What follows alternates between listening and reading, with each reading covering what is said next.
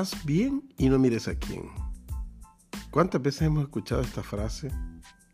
¿Cuántas veces hemos escuchado a un amigo que nos reclama de que no hacemos las cosas bien porque no estamos ayudándole a alguien en particular? Y se cita con frecuencia o se tiene la idea de que esta es una cita bíblica. No, esta no es una cita bíblica. La Biblia no dice haz bien sin mirar a quién.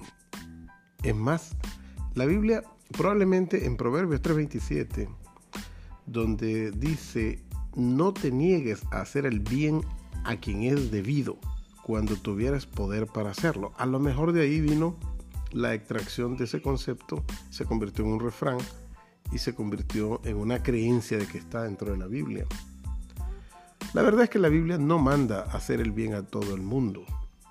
Aunque, por ejemplo, en algunas citas eh, de la Biblia, en muchas citas se mande a hacer el bien, a estar bien con la gente, a llevarse de manera estupenda, a ayudar al pobre, a ayudar al necesitado.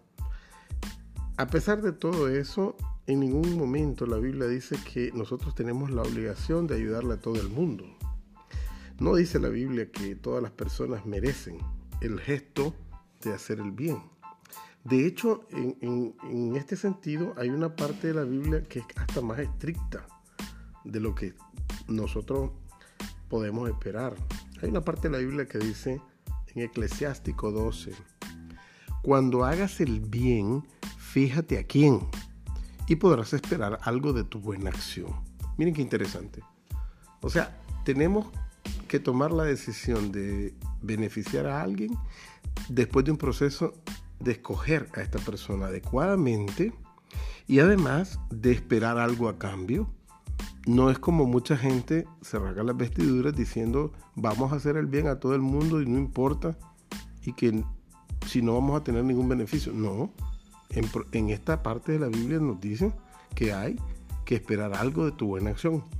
Dice a continuación en Eclesiástico 12.2, haz un favor al bueno y obtendrás recompensa, sino de él, del Señor.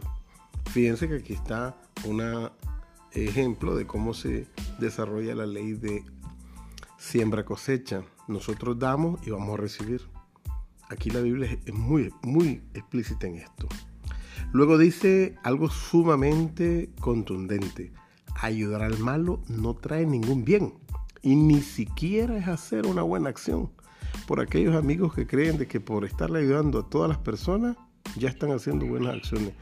La Biblia dice de que ni siquiera eso son buenas acciones. En Eclesiástico 12:4 dice lo siguiente, más duro todavía.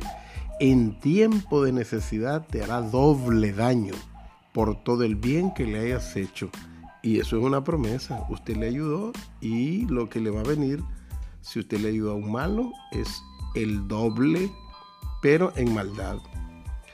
Dice luego en Eclesiástico 12:5, no le des armas de guerra para que no te ataque con ellas. Miren qué interesante, esta parte de la Biblia es muy poco conocida, creo yo, cuando se está invocando la política de hacer eh, labores buenas, de hacer obras buenas.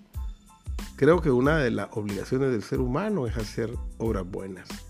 Pero no dice la Biblia que debemos hacer esta obra buena a todas las personas. Debemos escoger quiénes van a ser merecedores de esas obras buenas que vamos a hacer.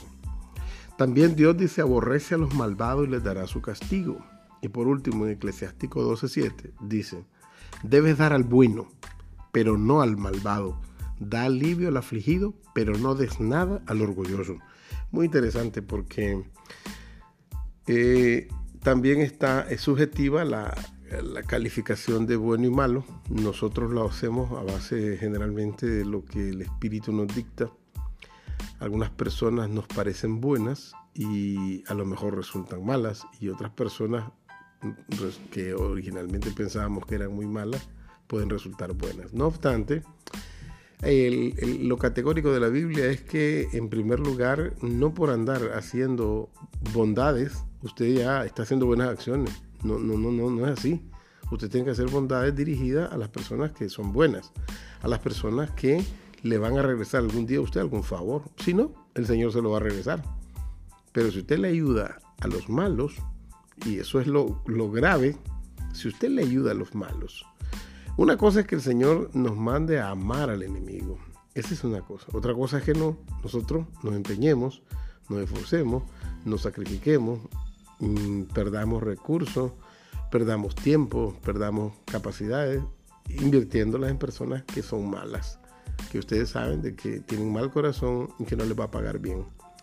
Lo que va a suceder en ese caso, según la escritura, es que esa persona más bien va a utilizar lo que nosotros le hemos dado para convertirlo en armas de guerras para nosotros mismos en el futuro. Así que todos aquellos que tienen pensado hacer obras de caridad y obras de benevolencia deben de escoger de forma escrupulosa a qué persona se les va a ayudar, a qué persona se les va realmente a dar un beneficio. Y se debe esperar un beneficio. Si no es de estas personas, ese beneficio viene directamente de Dios.